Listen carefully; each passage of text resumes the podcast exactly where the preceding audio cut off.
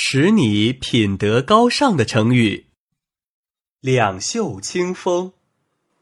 于谦是明朝大臣，做官清廉，为人耿直。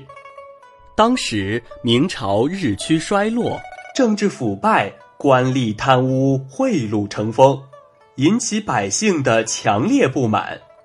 据说。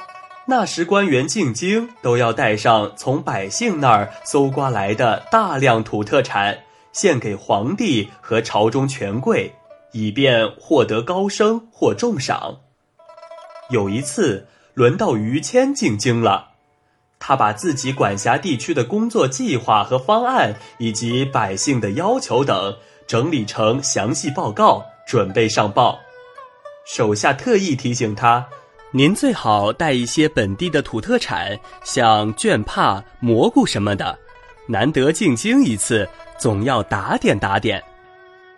于谦听了，对他说：“我知道你是为我好，可我不能这么做。百姓的生活已经够不容易的了，再向他们去索取，我做不到。”绢帕、蘑菇这些东西，在京官们的眼里不过是不起眼的土产品，可在百姓们的眼里，就是他们全家生活的依靠啊！